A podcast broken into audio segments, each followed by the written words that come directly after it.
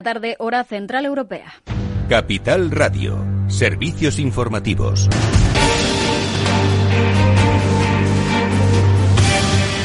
¿Qué tal? Buenas tardes. Repasamos las principales eh, noticias de este martes 25 de agosto. Nueva polémica entre el Gobierno y el principal partido de la oposición a cuenta del coronavirus.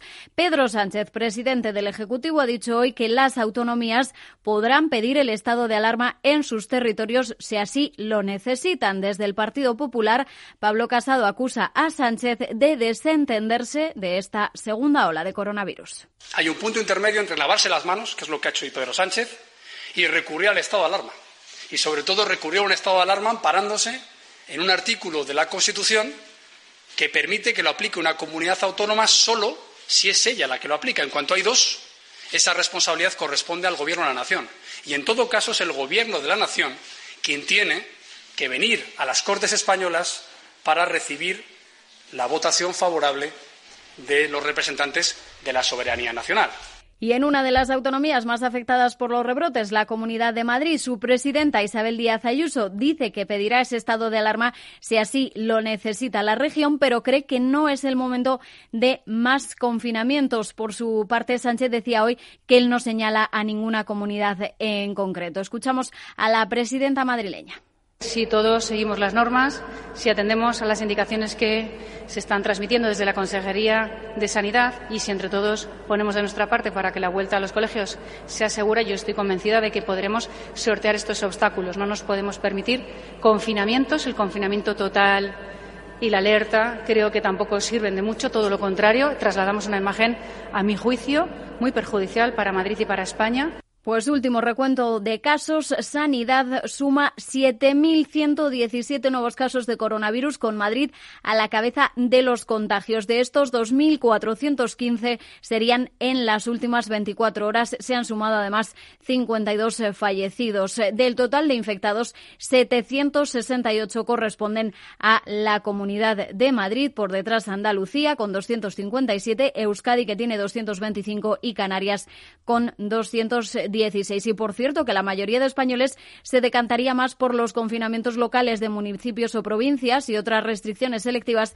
en lugar de volver a un estado de alarma ante los rebrotes de coronavirus. Eh, así lo recoge el estudio Cosmos Spain, que coordina el Instituto de Salud Carlos III de Epidemiología y que está impulsado por la OMS. Más asuntos. ATA califica de fracaso la actual ayuda para autónomos y pide que se impulse de nuevo la prestación extraordinaria. Su presidente, Lorenzo Amor, denuncia que la prestación por cese de actividad de autónomos puesta en marcha el 1 de julio está siendo un fracaso, por lo que pide que se impulse nuevamente esa prestación extraordinaria ante el repunte de casos de coronavirus. Amor dice que no hay excusa.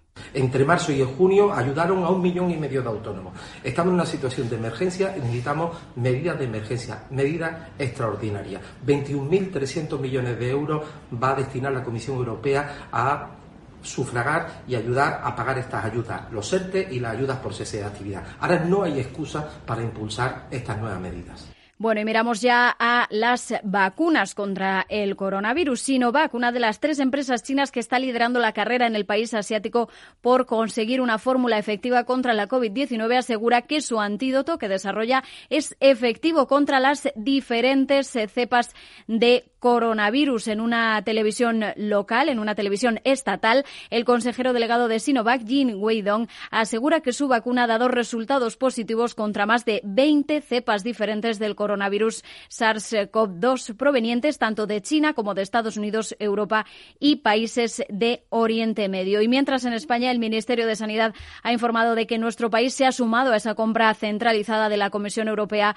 para la vacuna que está desarrollando la compañía AstraZeneca. Investigadores de la Universidad de Oxford de Reino Unido la estarían desarrollando y ahora el Ministerio de Sanidad confirma que España va a formar parte también de esa compra masiva. Se anunciaba el 14 de agosto al menos 300 millones eh, de dosis de esa futura vacuna que se repartirían entre los países del bloque comunitario. Es todo. Volvemos de nuevo mañana a las 8 de la mañana. A las 9 también tienen una cita con la apertura de mercados.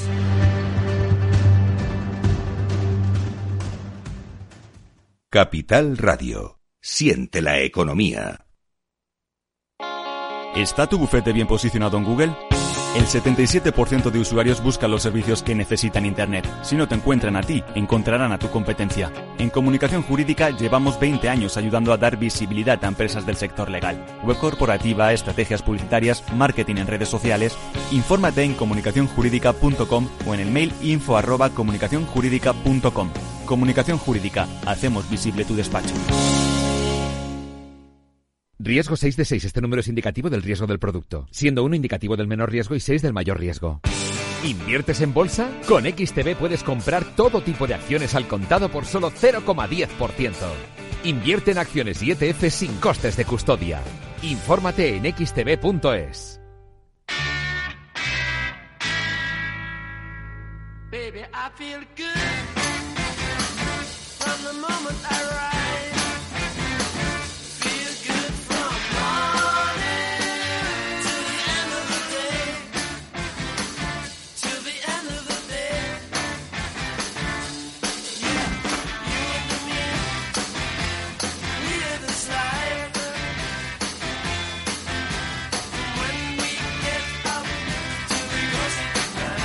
Después del trabajo, After Work, con Eduardo Castillo, Capital Radio.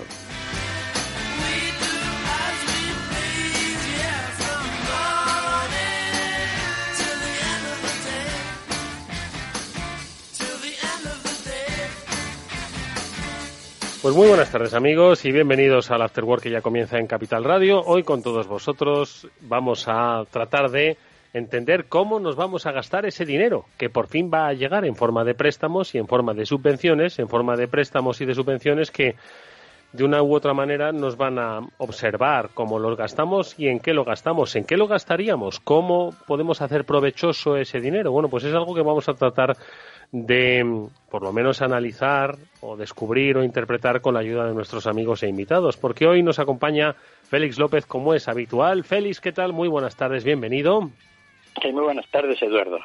Y también nos acompaña Chimo Ortega, que nos ayuda a analizar toda esa realidad em, económica y política hoy comunitaria. Chimo, ¿qué tal? Muy buenas tardes.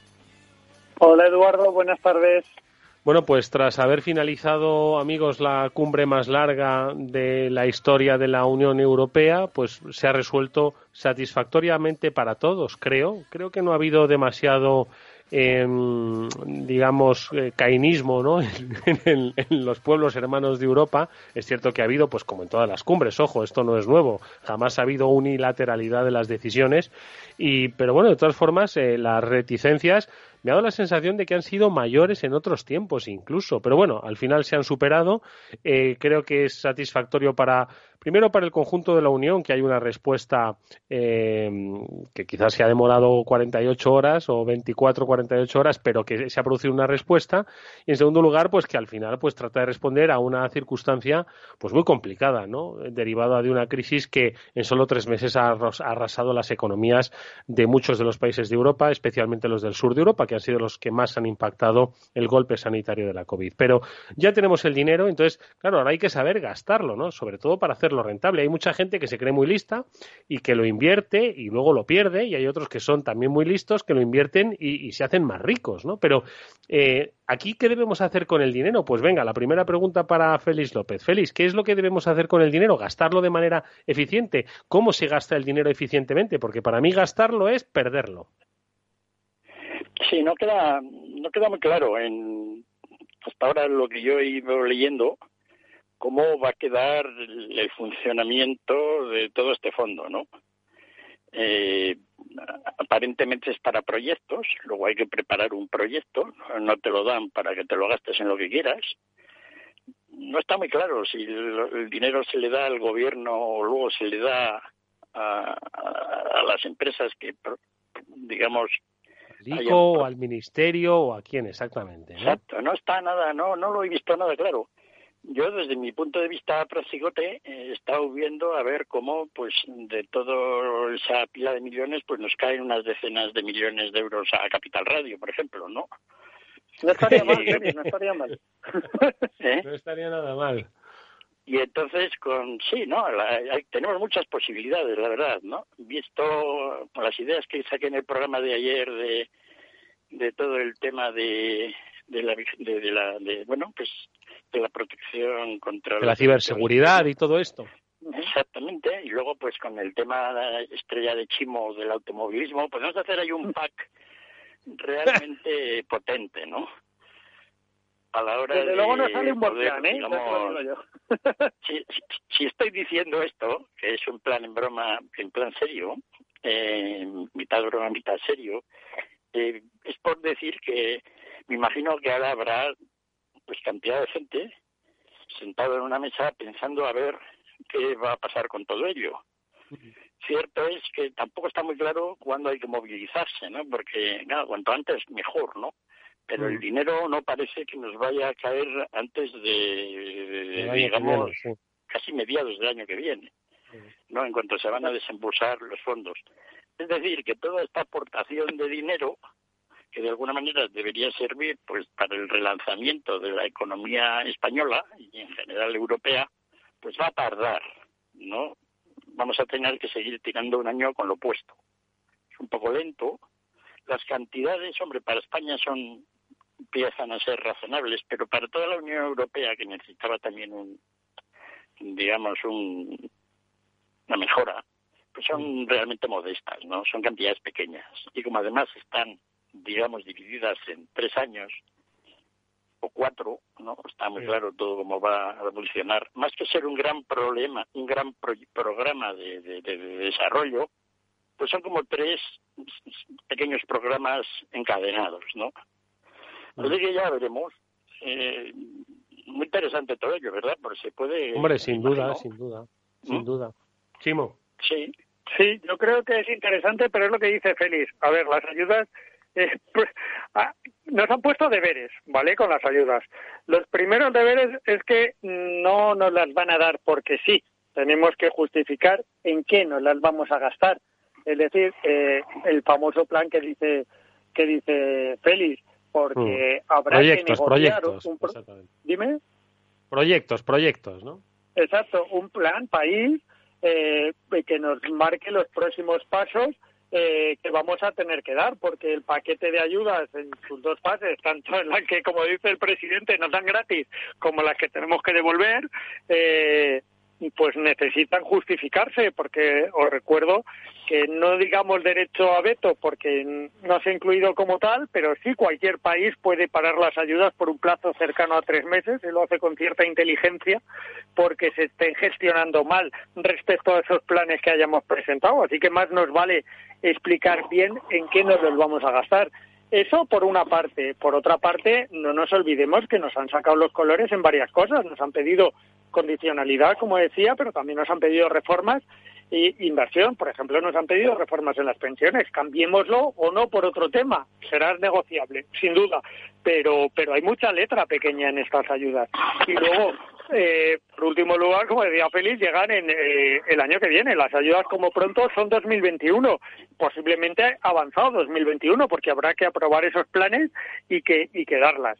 Entonces, no son la panacea estas ayudas, ni pueden ir solas. Eh, la famosa reforma laboral que pretende el gobierno, ya le ha dicho mm, los mm, líderes europeos que más vale que se olvide de ella porque le parece bien la que está existe, la que la que hay ahora que nos ha ayudado a salir de la crisis, que trabaje en esta, pero que no se la quiera cargar como quería su socio de gobierno. Es que hay cosas que pueden pueden plantear hasta una crisis de gobierno a la hora de hacer ese plan. Es decir, no es fácil. Eh, estamos muy contentos. Según Pedro Sánchez, nos han dado el 95% de lo que hemos pedido, pero nos han condicionado como dar lo que era lo que él no quería. ¿Vale? Eh, ¿Qué va a pasar? Pues hombre, nos viene muy bien la lluvia de millones, ya estamos aprobando ayudas para el automóvil, para el Lima de Masí, para, para el sector hostelero. Es que si no nos las dan hubiéramos tenido un problema ya con los decretos que hay aprobados, ya con los que hay, no con los que nos vengan. Pero claro, eh, condicionados a qué, cuándo, cómo, eh, pues todo eso eh, no se ha resuelto en la cumbre. Todo eso queda resolverlo cada uno en su casa y que el resto de los países te lo aprueben. Y otra cosa que nos queda es que los famosos frugales vayan a sus parlamentos y no tengamos una sorpresa, que todos los parlamentos apoyen el plan, mm. Mm. porque tiene que estar apoyado por los parlamentos de todos los países. Eh, de todas formas, con alguna sorpresa como, como la que ocurrió con Dinamarca en el euro, etcétera. Exacto. Exacto, es que no podemos encontrar sorpresas, es que no lo tenemos firmado. tenemos un documento sobre el que van a trabajar cada uno de los países.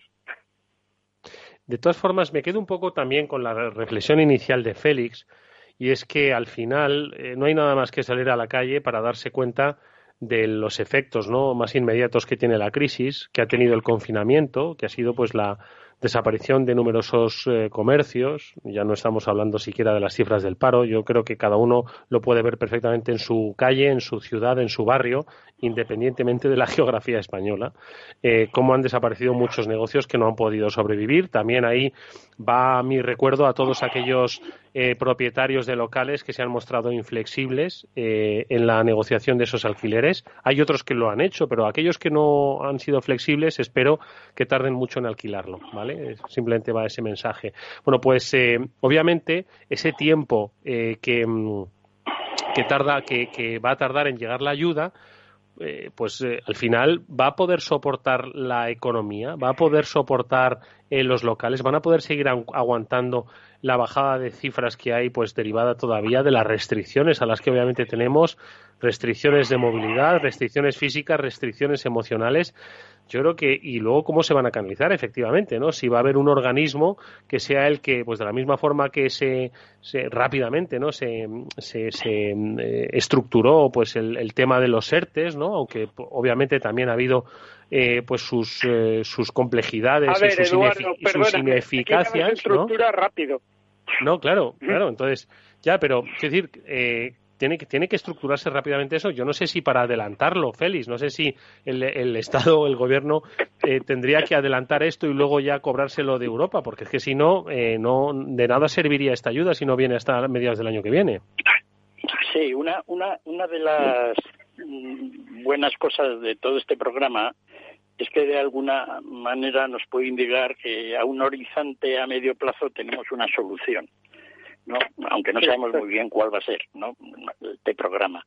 Pero evidentemente el gobierno quizá pueda pues contribuir a adelantar medidas, básicamente déficit público adicional, esto no nos engañemos, ¿no? Que pues de alguna manera solucione el problema de aquí, pues digamos hasta, hasta la primavera del año que viene, ¿no?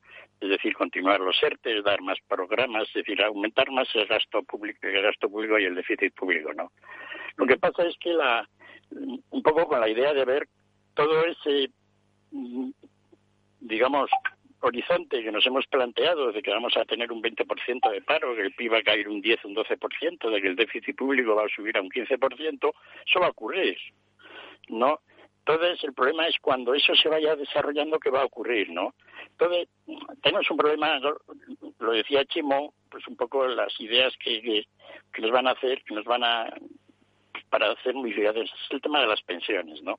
Yo no creo que en el tema laboral haya ningún problema, porque yo nunca he pensado que el gobierno va a hacer una reforma laboral después de la crisis. Es absolutamente imposible que la haga, no sería un poco de tonto, si no creo que lo sean tanto.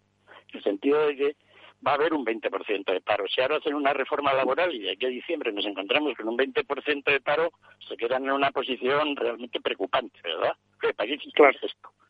¿No? Por eso el gobierno nunca va a hacer una reforma laboral. ¿no? Ahora queda al otro lado el, caso de las pensiones. el caso de las pensiones ya no tiene solución, no porque el problema es aterrador. Ya hemos viniendo diciendo que, que, las pensiones en España no teníamos un problema de si la gente se jubila a los 65 años o a los 67 o trabajaban. No, el problema que hemos tenido en España es que lo hemos hundido el sistema de pensiones con las tres grandes macrocrisis que hemos tenido. Este ha sido el problema. ¿no? Tuvimos la crisis del año del año 92 al 95, la anterior y esta, ¿no? Tres de esas crisis no las aguanta ya nada. Entonces, el sistema de pensiones ya no tiene solución. No, ya, no, ya no hay la famosa caja, nos la hemos gastado varias veces. sí, entonces, todo esto de la inflación o tal, son cuentos, ¿no? El sistema de pensiones, desgraciadamente, con esta crisis, ¿no? Pues está para que las pensiones de todos los de aquí a partir caigan un 20%. Eso es así no va a haber manera de solucionarlo. Entonces, pues bueno, ese es el problema que va a tener el gobierno, ¿no? Y que hacer con ese enorme problema, con todo lo que han prometido, y a ver cómo tratan de mantenerlas. Porque las van a tratar de mantener cueste lo que cueste, pues por el tema emocional que eso implica para todo el mundo, ¿no? Y ese yo creo que es el gran problema presupuestario que tenemos ahora enormemente. Tenemos una crisis, una caída de ingresos espectaculares por todos los lados y un sistema de pensiones que ya estaba en una situación absolutamente crítica, que ahora ya está pues destrozado, ¿no? Y bueno, eso va a ser el gran problema, digamos, en España en los próximos meses, ¿no? según se vayan dando indicaciones de lo que esto realmente es. Porque hasta, hasta ahora nos hemos estado entreteniendo diciendo que hay que reformar el Pacto de Toledo y ver si alargábamos seis meses, un año o qué ocurría. Pero claro, ahora el problema es a la griega, a la portuguesa, ¿no? Precisamente pues porque estamos, no hemos, los pensionistas son los únicos, digamos, tenedores de rentas que en los últimos 20 años, digamos, no les ha ido mal en España. Y entonces ahora les va a tocar la parte realmente gorda, ¿no? Esa es mi opinión, creo. Eh, si, si el presentador se ha recuperado y no se nos ha muerto por el camino, porque no se le ocurre estoy, comer estoy vivo, sigo vivo. sí, sigo vivo. Las almendras no, no son recomendables. antes de hablar en la radio, por favor, Eduardo Castillo. No he aprendido, ¿no? Lo de las almendras no lo he aprendido. pues eh, eh, a Félix que además de preocuparme por Eduardo, que le oía ahí que se nos moría mientras tú hablabas. no, eh, en serio, sí, tenemos un grave problema con las pensiones y tenemos un grave problema con que eh, hemos hemos elevado todo, el, el sueldo mínimo interprofesional, el gasto de pensiones, eh, hemos tomado medidas como si ya hubiéramos salido de todas las crisis y nos ha llegado esto en el momento en que teníamos que estabilizarlas. Además, estamos en una fase de estabilización de todas esas medidas y, y, y no sabemos cómo hacerlo porque yo creo que no les van a salir las cuentas. Estoy contigo, Félix. Va a ser muy difícil que les salgan las cuentas y sobre todo que salgan unas cuentas que sean capaces de convencer a países como Dinamarca, como Holanda, como Austria, pues, de, que son unas cuentas coherentes y que las vamos a poder cumplir sin un mayor déficit. sí, porque, porque en principio, originalmente, pues, se, se, se hablaba de un fondo de un billón y medio no sé, el doble de ahora, y además eran casi transferencias para que los estados las utilizaran pues para sus gastos de presupuesto, es decir, para que el presupuesto español y el italiano, en vez de tener un déficit del 14%, pues lo tuvieran del 7%. No, esa era un poco la idea, que con todo ese gasto pues se mantenía la economía. Ahora ha cambiado todo. Ahora ni tal siquiera se sabe en qué manera todas estas transferencias y dineros de la Unión Europea van a servir para nada para el presupuesto español.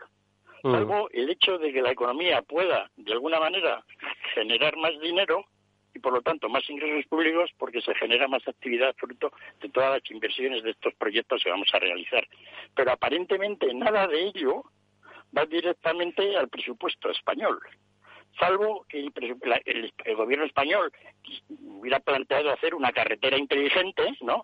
Antivirus y eh, bueno, pues que, eso, eso se pudiera hacer ahora con fondos de la Unión Europea. Pero yo creo que esa sustitución de proyectos va a ser muy escasa en cuanto a las cantidades grandes, ¿no? Por lo tanto, todo este programa no tiene una relación muy directa con todos los déficits públicos que estamos ya de alguna manera planteando que va a tener España en los próximos años. ¿no? Salvo, ya te digo, pues una recuperación económica seria y fuerte el año que viene, de alguna manera haga que la calidad de ingresos públicos pues se reduzca, ¿no? Entonces, bueno, no está mal, ¿no? Es decir, el haber tenido que la Unión Europea pues de alguna manera haya, haya ya emitido deuda comunitaria y exista un poco la idea de que Europa pues es un poco más hermanada, no está mal, ¿no? Y a los mm. españoles, dentro de lo que ha sido el reparto, pues está bien, ¿no? Pero pero a ver cómo va a apañar el resto de Europa, ¿no? Es decir, es que los alemanes y los holandeses han estado allí, y, bueno, los alemanes tranquilitos bien, los holandeses y todos los demás en plan hormiga, pero a ver cómo les va, porque el comercio no lo tienen muy allá, ¿no? Y Europa... Bueno, de momento, de momento se han aprobado se han aprobado el bono británico para todos ellos y se lo han prolongado ahora que no iba a hacer falta, creo que dos o tres años más también, o sea que tampoco han salido mal parados. Sí, no, bueno, y, es decir, que no solo ha sido la zona sur de Europa, sino que el norte no tienen tampoco la situación económica muy, clara, ¿no? no, no, por supuesto. mucha más capacidad fiscal pues para hacer medidas, no digamos, pero el comercio internacional que afecta sobre sí, además, claro, Félix, además hay que tener en cuenta una cosa, esos países que es verdad que fiscalmente están mejor y que su economía está mejor, pero tienen una mayor dependencia, una gran dependencia, son los que más dependencia tienen dentro de la Unión Europea del mercado único. Es decir, si España, si Francia, si Italia, si Alemania, si los grandes países no tiran de ese consumo y de ese mercado único, estas economías se van a ver, van a ser las que más se resientan, porque mm, viven de eso principalmente. Su mayoría de sus exportaciones, de su balanza comercial, depende de Europa. Mm. Sí, la idea, la idea de que mejor defiende a tus clientes porque si no te va a ir mal, pues es razonable, pero ese argumento tampoco crees que les llega muy lejos a ellos, ¿no? Curiosamente les va a afectar más y lo van a ver más de cerca lo que va a ocurrir con el comercio fuera de la Unión Europea. Es decir, todo el comercio con, con el resto del mundo, ¿qué va a ocurrir? ¿O qué está ocurriendo, no? Y bueno, en algunas economías, pues eso es realmente a los españoles también eso nos afecta mucho, ¿no? Siempre hemos hablado de, del turismo en España, ¿no? Pero no hay que olvidar que aparte del turismo, lo que es las exportaciones de bienes, España ha sido el mm. país de toda Europa y de todo el mundo avanzado que más ha crecido las exportaciones, que más, digamos, eh, ha mejorado su comercio internacional en cuanto al ámbito exportador de todo el mundo, o sea, los mm. últimos 25 años, o sea, muy poca gente lo sabe, ¿no? Es decir, el desarrollo exportador italiano, holandés mismo, o francés, inglés, comparado con España, ha sido de chiste. Nosotros pues feliz. los que lo hemos hecho bien. Pues precisamente de comercio internacional quería hablar porque eh, Network, que es una consultora de comercio internacional, eh, lo conocen las oyentes de este programa, junto con la Universidad de Sydney, ha realizado un estudio sobre el impacto de eh, la COVID-19 en comercio internacional y también un poco el impacto ¿no? en, en eh, las perspectivas o sobre todo el cambio de perspectivas pues que tienen las diferentes economías en materia de comercio internacional. Juan Millán es el socio director de GD Network. Juan, ¿qué tal? Muy buenas tardes. Hola, buenas tardes. ¿Cómo estás? Oye, pues estábamos aquí hablando del impacto, obviamente, ¿no? Del, del, del, plan de rescate, ¿no? Del plan de ayudas, ¿no? Que se aprobó felizmente en la madrugada del, del lunes al martes para, para los Estados miembros de la, de la Unión Europea y eh, claro, teníamos pendiente pues hablar, por supuesto, de cómo iba a impactar, pero claro, hay otro tema, ¿no? Y es que al final esto pues está dirigido a recuperar las economías nacionales, pero muchas de esas economías nacionales, como es el caso de España, y estaba explicando Félix, pues tienen su negocio en el, en el exterior, ¿no? Han, han crecido internacionalmente en los últimos años. Habéis hecho un estudio, Juan, en el que, bueno, pues habéis un poco palpado el estado del comercio exterior, que si bien parece que eh, sigue todavía con pulmón, yo no sé si hay ciertas dudas sobre cómo va a evolucionar el resto del año? Pues realmente el, estudio lo, lanzamos hace ya, pues cuando empezó el confinamiento, eh, pensamos cómo podíamos apoyar desde GEDEF y bueno, en, ese caso queríamos también, estamos un poco cansados de, que la información fuese de arriba abajo, ¿no? que muchas veces eh, durante el inicio de la COVID uno tiene la sensación de, recibir la información ya, dirigida y queremos tener un poco una base en la que los empresarios y los agentes de comercio internacional pudiéramos compartir realmente lo, que pensábamos, ¿no? En, ese sentido, el, estudio es un estudio transversal, eh, se ha, vamos, ha tenido respuestas de más de 50 países, eh, que representan más del 85% del PIB, que realmente son las respuestas de empresarios y, en su día a día y, cómo lo ven ellos, ¿no? Es, es, un poco lo que queríamos aportar y desde ahí, pues por ejemplo, en el lado de las amenazas, eh, mm. destaca mucho la caída de la demanda en la inestabilidad financiera. Prácticamente dos tercios de, los empresarios, del, empresario real del, día a día, del, que ve cómo eh, se cancelan los pedidos, se posponen, eh, pues dos tercios de ellos están muy preocupados con, ese tema. Entonces, eh, estas, estas inundaciones de, financiación pública están muy bien, pero en el día a día de, la empresa muchas veces no, llegan para eh, justificar la, permanencia. Esa sería una de las conclusiones más, relevantes en cuanto a las amenazas. Y en cuanto a oportunidades, porque ojo, tiene que haber una, una moneda, tiene dos caras, ¿no? Entonces, bueno, pues, ¿dónde las podríamos encontrar?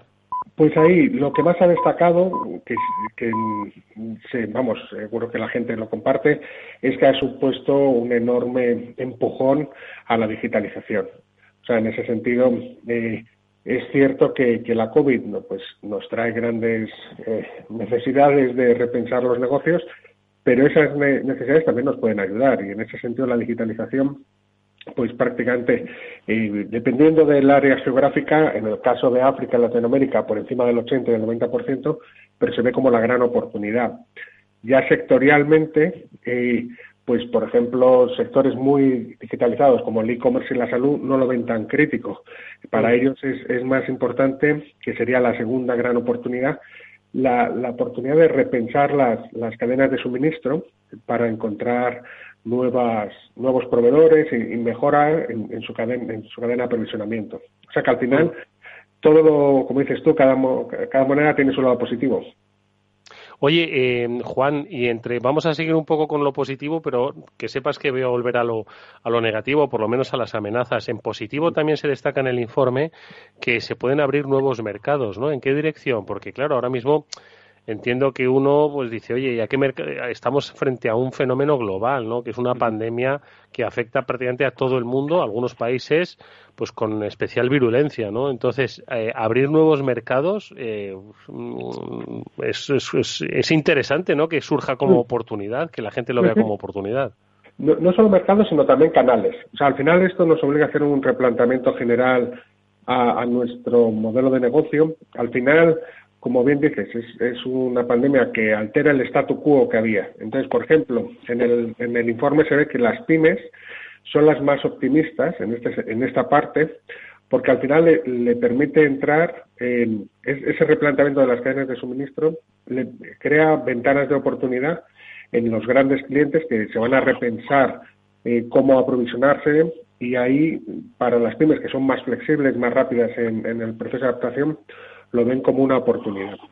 Eh, en cuanto a mercados geográficos, los, que más depende de, de, dónde se responda, ¿no? Pero eh, habría un consenso general en que Australia, Canadá, y países escandinavos eh, se ven como mercados muy muy atractivos y luego dependiendo del origen pues por ejemplo empresas europeas que ya están más maduras eh, ven oportunidades en, en, mercados fuera de Europa.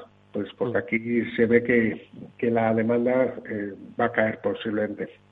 Oye, y digo que voy a volver al aspecto negativo porque me ha llamado la atención que una de las amenazas ¿no? que ven ahora mismo pues los países, las empresas, es el aumento del nacionalismo, lo que hace pues que al final sea más difícil, entiendo, colocar el producto. Así lo, así se percibe además un porcentaje bastante destacado, Juan. Sí, y además ahí fíjate destaca que las multinacionales, porque nosotros en el informe obviamente también eh, segmentábamos por tamaño, son las que identifican este, esta amenaza con mayor eh, con un porcentaje superior, básicamente porque son las que más exposición a distintos mercados tienen a la vez, ¿no? Eh, mientras que la pyme, pues normalmente suele trabajar en, menos mercados y no es tan, no, no es tan, no, no, lo tiene tan claro que, sea una amenaza de momento. Entonces, lo, cierto es que el nacionalismo era una tendencia previa al, a la COVID y, por desgracia, eh, puede ser un, puede ser eh, bueno, dependiendo de los políticos populistas que nos toque, pues puede cada ser país, ¿verdad? cada país puede ser que, evolucione negativamente.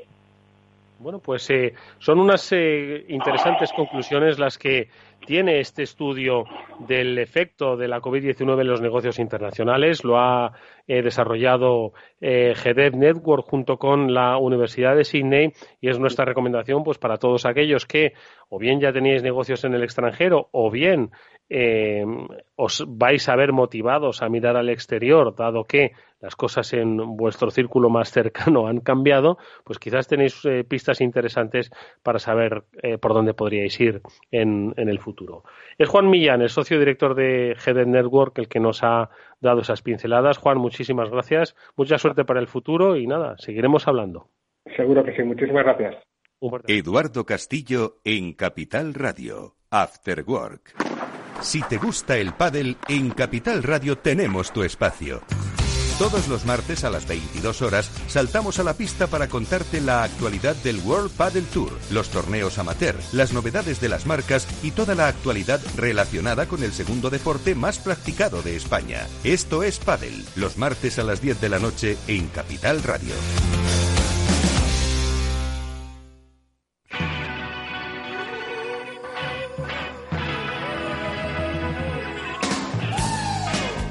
After Work con Eduardo Castillo.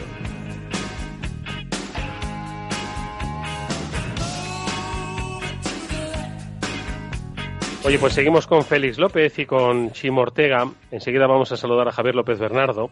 Pero para ello, dejadme antes que le pregunte a Félix si todo este chorreo de dinero se puede decir que es keynesianismo puro, porque esto eran los que yo no sé de teoría económica, los economistas sabéis de teoría económica, pero esto decían lo de gastar dinero eh, dinero además público, además a cascoporro. Esto es keynesianismo. ¿Esto que ha hecho Europa es keynesianismo, feliz?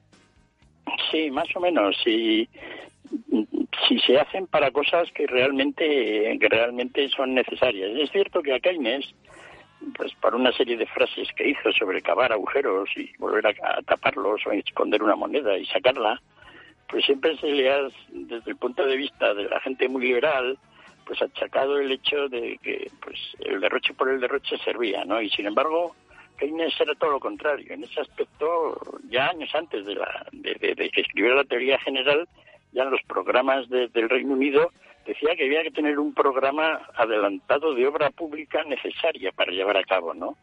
Entonces, mm. bueno, efectivamente, esto parece que son operaciones que hacen falta, es decir, va a haber gente que va a estar, digamos, controlando de alguna manera que el dinero no va a hacer agujeros, taparlos, ¿no? Entonces, puede considerarse un buen ejemplo de keynesianismo bastante puro, sí. ¿Qué te parece, Chimo? Eso significa que todos aquellos que se consideran liberales y han aplaudido pues el, el, el, acuerdo europeo, ¿te están aplaudiendo a Keynes o qué? Pues mira, allá cada uno con sus bonitas contradicciones. ¿Qué quieres que te diga? Eh, yo creo que ahora, sinceramente, y con el permiso de Félix, cuidado con las teorías económicas y vayamos día a día, porque yo vais a perdonar, pero aprobamos un plan que de que ya hemos empezado a gastar dinero, como decíamos antes, de, que vamos a gastar más eh, antes de tenerlo, y, y aprobamos un plan en un momento en que eh, Hoy no hemos hablado de cómo está la situación de la pandemia. No sé si porque nos da susto, pero pero que no sabemos qué nos vamos a enfrentar y en qué lo vamos a tener que, emplear, porque este es el dinero, en teoría, que vamos a tener. Y el famoso rebrote de octubre, que parecía que era cuando iba a ser, estamos por casi, casi, bueno, estamos no haciéndolo para no destrozar lo poco que queda de turismo, pero tendríamos posiblemente que estar cerrando algunos territorios tipo Cataluña o Aragón. Bueno, pero hoy, eh, hoy Cataluña parece que va mm, por lo menos registrando menos casos. Vamos a verlo como una señal positiva. En cualquier caso, traigo a Keynes a colación porque es de quien quiere hablar. De los bares. ¿Eh? Sí, bueno. Díselo a los dueños de los bares. te entiendo. Bueno, yo quiero hablar de Keynes ahora. Lo digo porque es la propuesta que me hacía que me hacía Javier López Bernardo es que viene a colación, viene a colación. A ver, Javi, ¿qué tal? Muy buenas tardes. Buenas tardes, Eduardo. A ver, ¿qué, qué, te pasa con Keynes? ¿Qué dice Félix? Que podríamos estar ahora mismo en, en el apogeo del keynesianismo eh, y todos aplaudiendo al mismo tiempo. Ministros, eh, liberales, socialdemócratas. Eh, a ver, ¿qué es lo que pasa con Keynes? Bueno, lo, trae a, colación porque aprovechando que, que, es el último programa antes del verano y que esperemos que nuestros oyentes eh, pues tengan unas vacaciones bien merecidas. Este año se ha publicado una nueva biografía de Keynes eh, que se llama The Price of Peace, el, precio de la paz. De momento no está, eh, que yo sepa en español, Money, Democracy and the Life of John Maynard Keynes, que habla un poco de los temas que, bueno, enfoca mucho la vida de Keynes desde su aspecto político, ¿de acuerdo? ya, ya sabes, Eduardo, pues que hay una gran biografía de Keynes que se publicó pues hace, pues hace casi dos décadas, que es la de Skidelsky, eso es, es una biografía en tres tomos insuperable esta biografía más modesta y, se enfoca un poco más en los, eh, bueno, los, lo que consiguió Keynes desde un punto de vista político, desde que participó en la conferencia de Versalles, pues en, en 1918, ¿no?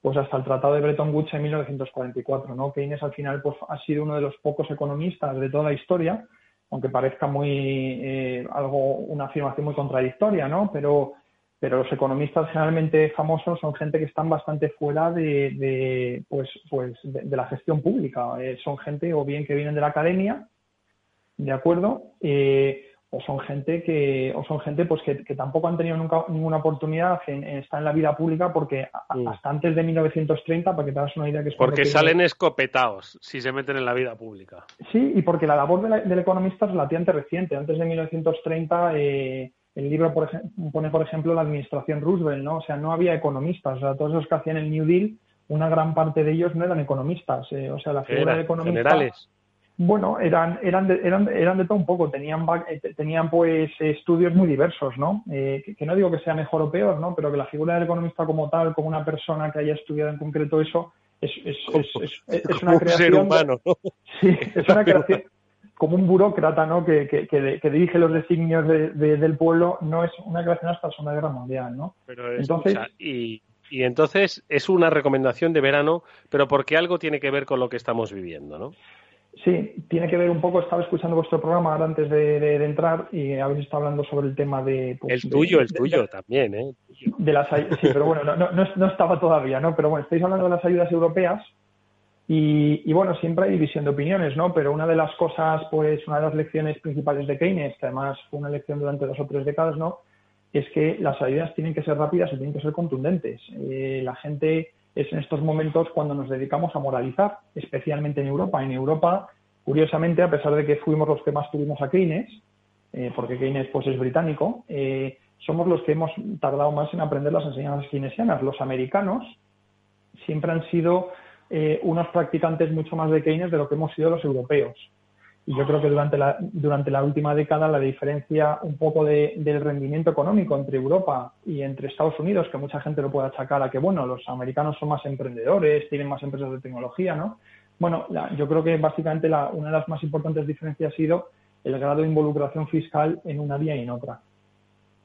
Eh, lo digo esto para, para, no perder, para no perder de vista ¿no? que, que el programa que se ha propuesto es un programa que, que, a primera vista suena grande, eh, ¿no? porque son 750 millones pues, pues es mucho dinero, pero, pero es un programa que cuando se divide entre todos los integrantes de la zona euro y más aún si se tiene en cuenta un poco el periodo de tiempo en el que se, se espera que ese programa se va, se va a desplegar, que es hasta el 2023, en mi mm. opinión el programa es insuficiente.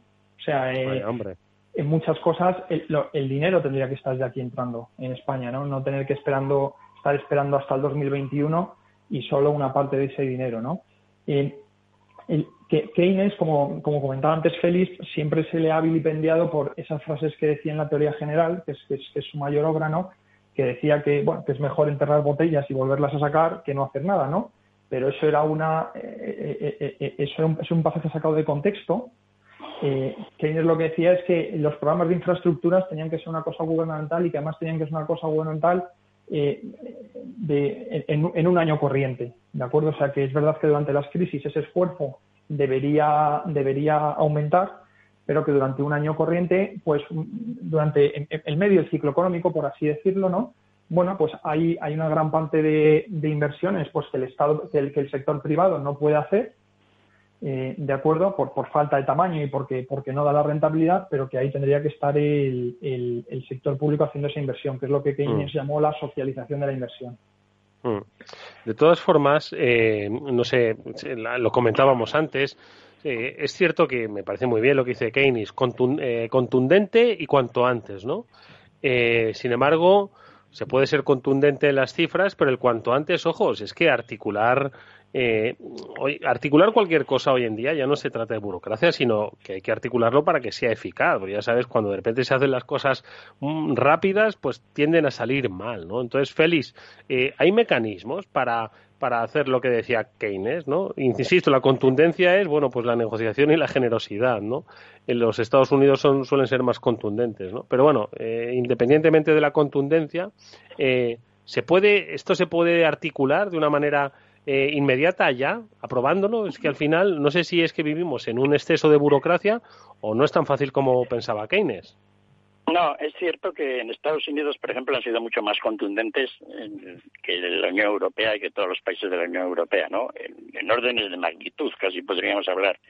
El problema es que no lo han hecho demasiado bien con las ideas, por ejemplo, de Keynes, ¿no? Han dado dinero básicamente, pues como en Europa, básicamente para mantener a la gente haciendo que trabaja pero sin trabajar, ¿no? Pagándoles el paro, etcétera lo hemos comentado aquí varias veces, ¿no? Es decir, lo que, lo que hacía, casi ha sido de aburrimiento estos últimos meses, lo que está yo diciendo, de la falta de un, problema, de un programa general de inversiones a realizar.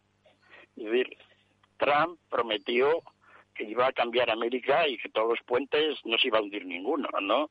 Pues resulta que no ha hecho nada. Y no ha hecho nada porque básicamente, aparte de los problemas de realizar infraestructura por el tipo de vista legal que comentas, etcétera, de cómo se programa todo eso, no ha querido hacerlo. ¿no? Y en Europa ocurre lo mismo.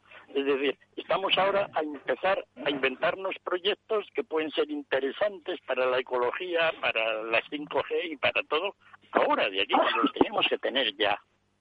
¿No? Esas las únicas personas que lo hacen bien en el mundo son los chinos. Los chinos tienen cola de proyectos a los cuales pueden mañana dar dinero. Y de así, pues, a cambio de eso han acumulado una deuda enorme. Pero la reacción es mucho más rápida mucho más concreta para lo que es hacer una política efectiva de todos estos casos. Fíjate que nosotros estamos ahora pensando que tenemos que pensar qué proyectos vamos a ver para recibir el dinero. Es absolutamente alucinante. ¿No? Eh, Entonces, eso va a ocurrir siempre. Es decir, la Unión Europea podía haber creado, no sé, algún organismo en algún sitio con todo ese dinero que tienen, donde habían puesto no, no a mucha gente, falta con 10 personas sobran, no, pues haber creado una serie de ideas para todo esto. ¿Existe eso? Pues no, o no que yo lo haya visto. Entonces, eso es lamentable. Es decir, para hacer programas de estos, digamos, anticíclicos, la herramienta más potente que es saber qué es lo que podemos hacer, no lo sabemos. ¿No? Entonces, es, bueno, pues a ver si todo ese dinero genera algo, ¿no? Para que sepamos qué es lo que se va a hacer y se puede hacer. Chimo, de todas formas, eh, la negociación no, le preguntaba a Chimo que al final, efectivamente, el acuerdo europeo implica pues eh, que se va a desarrollar en los próximos tres, cuatro años, ¿no? Entonces, al final, esto yo no sé si ha formado parte de las negociaciones o, quizás no ha estado en primera línea de fuego, ¿no? la duración del, de las ayudas y, quizás debería haberse insistido un poco más en esto, ¿no, Chimo? A ver, eh, yo creo que el problema es lo que dice Félix, el plazo de los dos, tres el plazo de dos, tres años, el plazo de aquí a 2023, como se hablan algunas informaciones, yo creo que viene dado porque tenemos que diseñar los proyectos. O, nos ponemos a hacer obra pública como locos, que lo hemos hablado algún día, o tenemos que empezar a diseñar los proyectos en las líneas que nos han marcado. Que nos cree que son muy nuevas, recordar que las hemos hablado nosotros en, en este After Work. Eh, sostenibilidad, digitalización, bueno, pues hay que empezar a, pensar en proyectos que, como decía Félix, lo que deberíamos es tenerlos pensados, pero hay que empezar a pensar en esos proyectos y, los plazos los marca la necesidad de poder, eh, de que se nos ocurran y poder desarrollar esos proyectos en los que invertir el dinero para generar empleo, principalmente, y para que la economía fluya, pero es que no lo tenemos es que estoy con Félix. Es que sabemos las grandes líneas, pero no sabemos qué hay que hacer. Que Javi, si es que si es que Keynes seguro que tenía razón, pero tenía razón en 1920, ¿sabes? Y es que los tiempos han cambiado, las formas, no sé. No, una, una, de las, una de las conclusiones que podemos sacar de lo que hemos vivido hasta ahora en Estados Unidos, Eduardo, es que, es que las ideas de Keynes eh, nos han salvado un cataclismo y las ideas de Keynes pues llevan siendo 70 años esencialmente correctas, ¿no? A pesar de que la gente pues, pues no lo quiera ver. O sea, hemos, hemos Simón te decía que había que tener cuidado con las teorías económicas, ¿no? Bueno, en este caso las teorías económicas nos han salvado de un cataclismo, ¿no? Porque la, manera en que yo era por, crear polémica, ¿eh? no era por otra cosa.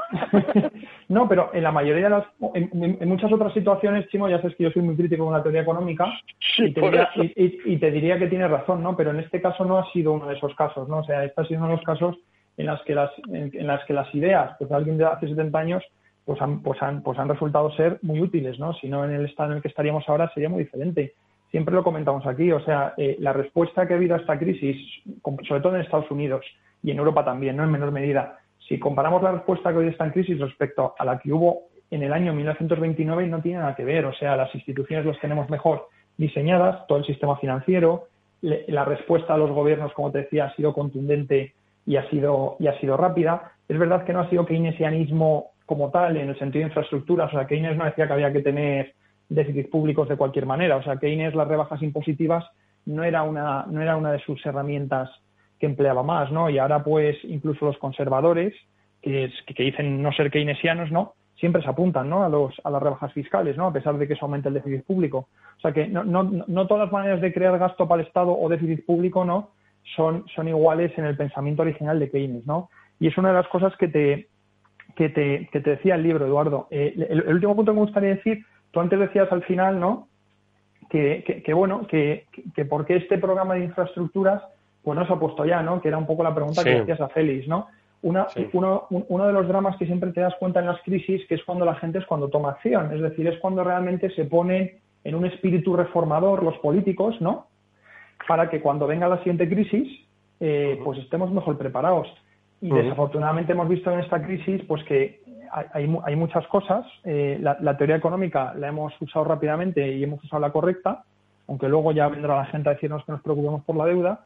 Pero lo que sí que no hemos tenido son cosas, eh, pues mecanismos institucionales, la burocracia esa que tú decías antes, pues que no ha funcionado bien, ¿no? En Estados Unidos, pues ahí se, se ha dado muchísimo dinero, ¿no?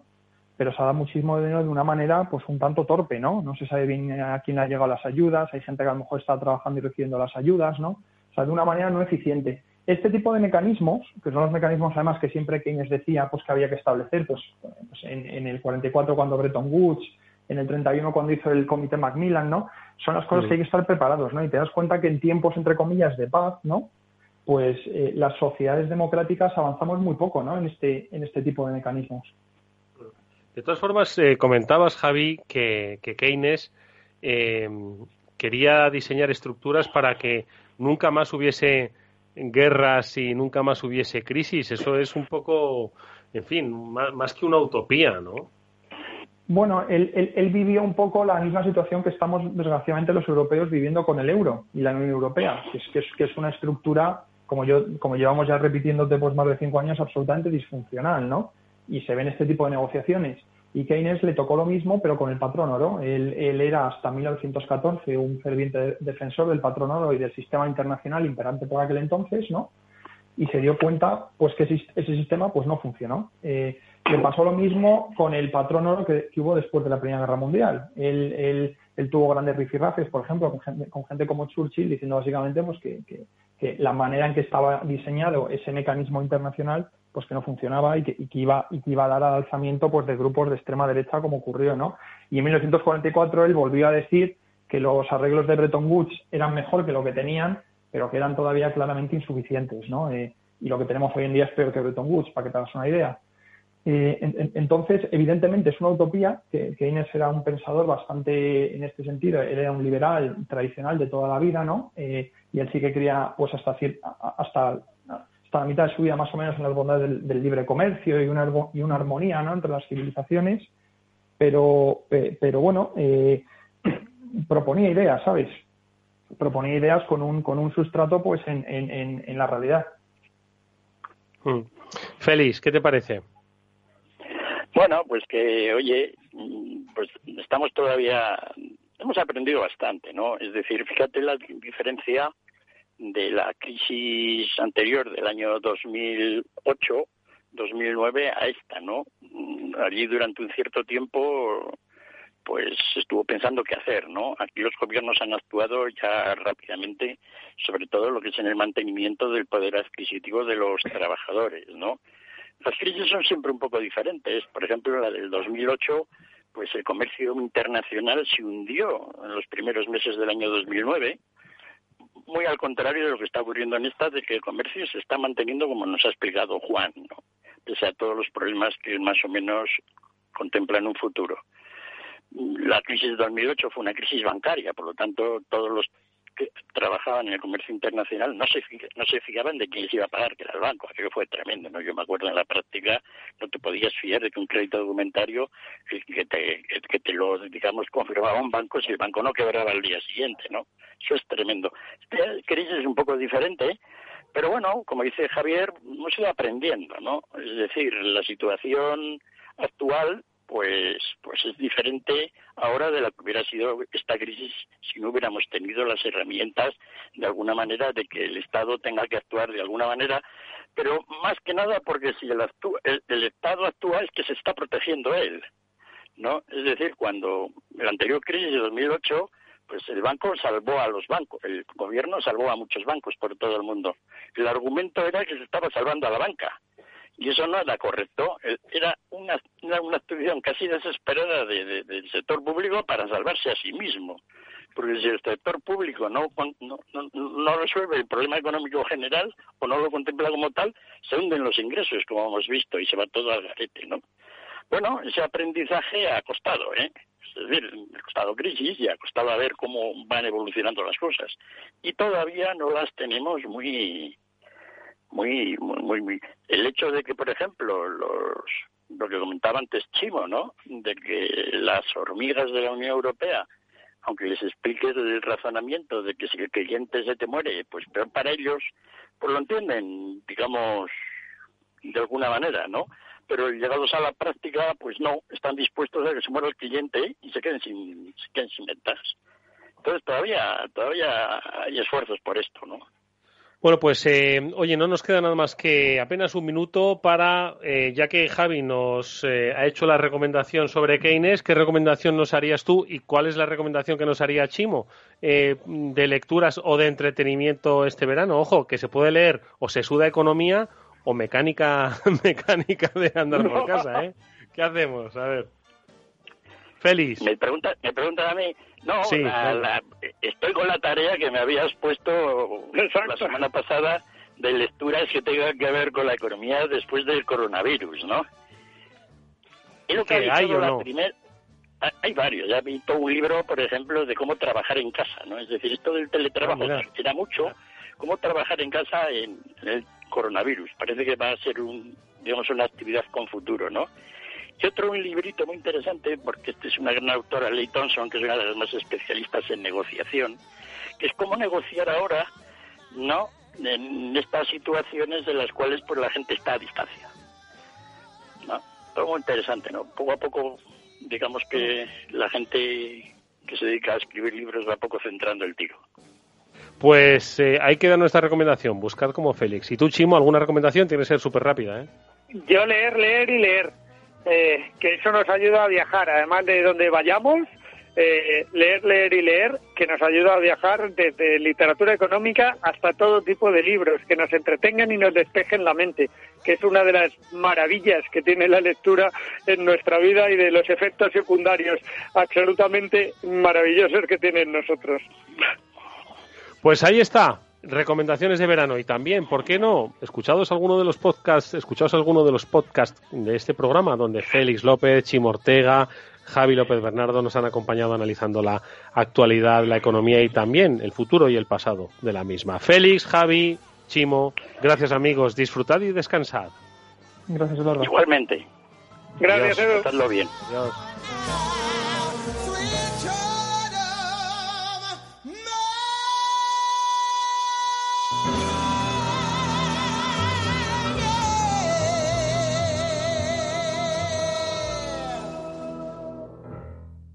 Hola, soy Leopoldo Abadía, autor de La Crisis Ninja, y quiero hablaros de lo normal. Lo normal es que cuando compramos algo sepamos cuánto tenemos que pagar, ¿no? Pues eso mismo debería suceder a la hora de invertir. Por eso me gusta Finanbest, comisiones bajas y claras, sin letra pequeña. Entra en finanbest.com y descubre que lo normal es extraordinario. Lo normal es Finanbest. Tu radio en Madrid 105.7, Capital Radio. Memorízalo en tu coche. ¿Cómo innovar en nuestra empresa? ¿Cómo desarrollar nuevas ideas? ¿Cómo adoptar el mundo digital? Nosotros no tenemos las respuestas a esas preguntas, pero sí que te vamos a mostrar el camino para que las encuentres. De lunes a jueves a las seis y media de la tarde, After Work, en Capital Radio, con Eduardo Castillo.